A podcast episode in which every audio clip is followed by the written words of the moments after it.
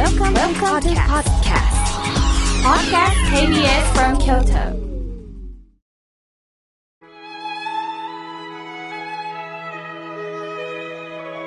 改めまして、僧侶の河村明慶です。今日の法話のテーマは、心に余裕の持てない人へということでお話をいたします。え先日、まあ、明慶の法話会がありまして、え終了後、こんな質問をいただきました。私の子供は他の子供に比べ何かと行動が遅いのです。やる気がないわけではなく、反応が遅く、みんなが終わり出した頃から何かを始めます。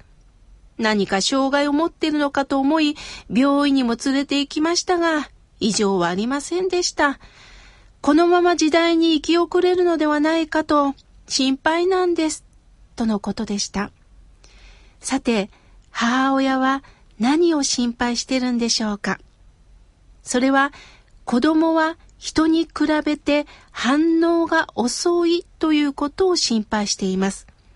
すると人生の椅子取りゲームにはついていけず取り残されてしまうという不安があるんでしょう。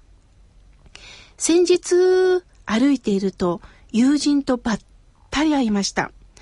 私は T 君久しぶりと言うとしばらく目を丸くして見てるだけです。まあ私も急いでたので、彼の反応を聞くことができず、じゃあね、バイバイと手を振って去りました。後で反応がなかったけど、私に気づいてないのかな？または何か怒らせたかなと気になってたんです。すると、共通の友人からメールが来て、妙慶さん、駅で T 君にばったり会ったらしいね。実は同窓会があってね、その時に T 君が、妙慶さんに何十年ぶりに会った？って喜んでたよ、と教えてくれたんです。私はよかった、反応がなかったので、どう思ったか気になってたのと返事をすると、友人は、T 君は昔よく親に怒られてね、それからこれを言うとこう帰ってくるのでは、と相手の様子を伺うところがあるんだ。だから即答しない人なんだ。行動も慎重になるみたいだよ、と教えてくれたんです。なるほどなまあ T 君は今職人としてね、とても活躍してるんです。だからその行動というのもじっくりじっくりと見ながら行動してるんですね。人間というのは何度も傷ついていると傷ついた時のショックを軽くしたいということから、あらかじめ守りに入ってしまうんですね。友人の反応が遅いのは慎重になった上でのことだったんです。そうなると相談してくれた方の子供さんも人と比べて反応が遅いというのも状況をじっくり見ているのかもしれません。平均的なところで人を見るのではなくって人間の行動にはいろいろあるということを知りましょう。例えば外食をした時いろんな光景を皆さん目にしませんか？同じうどんを食べるのでもある人は麺を一気に食べてあとはズルズルっと出汁を飲む人。ある人はレンゲを使って上品に出汁から飲む人。ある人はいきなり香辛料をかけて本でも読みながらゆっくり食べる人。食べ方にはね、決まりがありませんから、それぞれの食事の楽しみ方があるんです。仕事のやり方も様々ですよね。まず予定を立ててから一つ一つをこなしていく人。気が乗るまで時間がかかるんですが、いざ取り掛かるとものすごいスピードでこなす人、様々ですよね。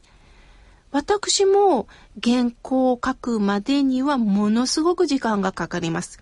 まずコーヒーをいっぱい飲んで、そしてえちょっとお菓子でもつまんで、あ、手が汚れた。パソコン汚れてしまうということで手を洗いに行って、今度は、あ、髪の毛をちょっとゴムでくくろうって言って、どんだけ時間がかかるんやって自分でも思うんですが、ようやく原稿に取り掛かった時には、サラサラっと書けます。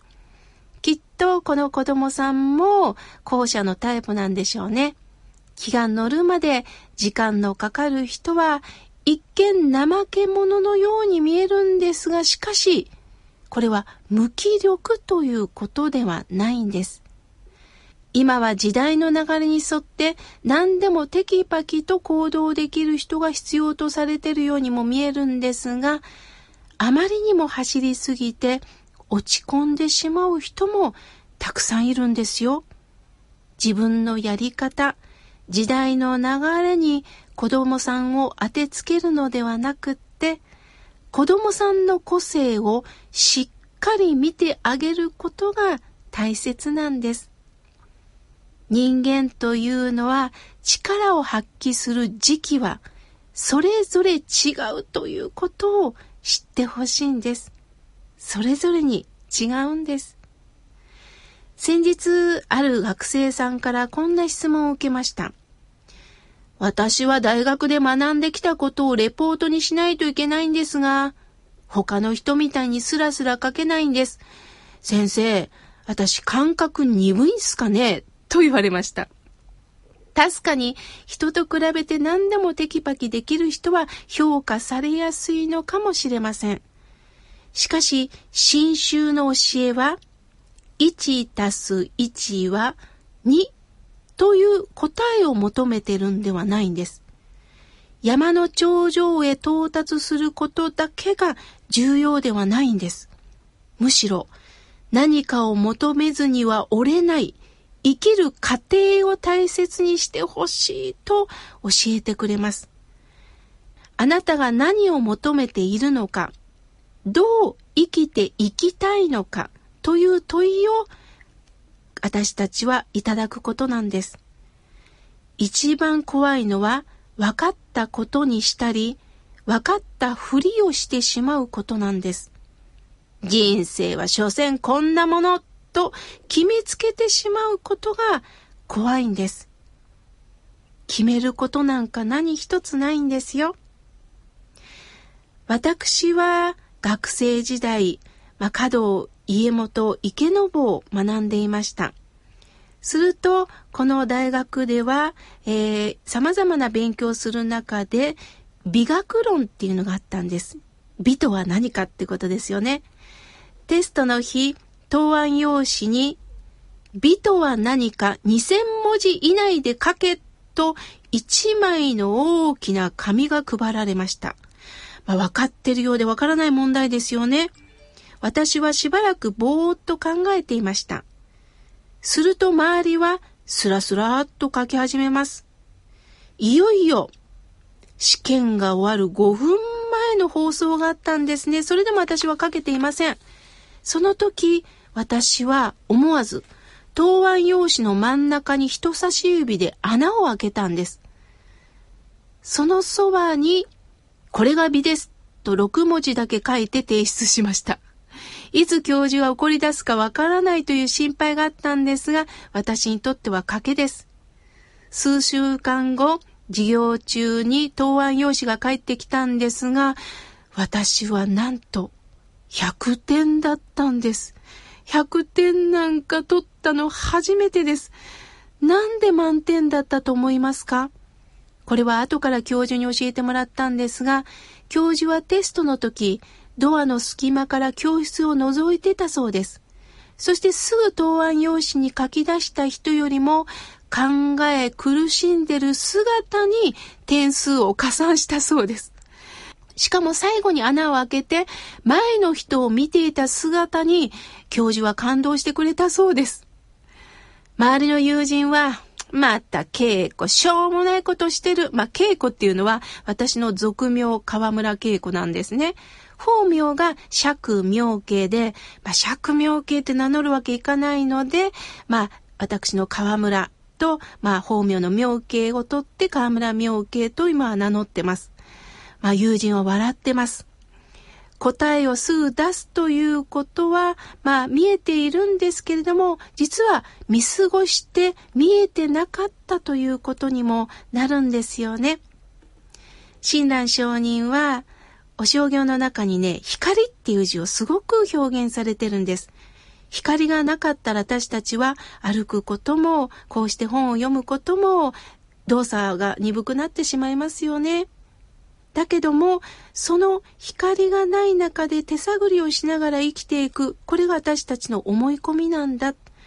仏様の知恵の光を当てていただくことによって、そうかそうか私は思い込みで生きてたな。しっかりと現実を見てなかったな、ということを教えてもらうのが、無下鉱物、または光明と言います。さあ、私たちはできない。ああ、この子は何もできない。私はもうダメだ。と決めつけるんではなくって、なんでそんな気持ちになるのかな本当はこういうことを私は願いとして持ってるんではないかなという本当に素直な私の願いをもう一度考えてみましょう。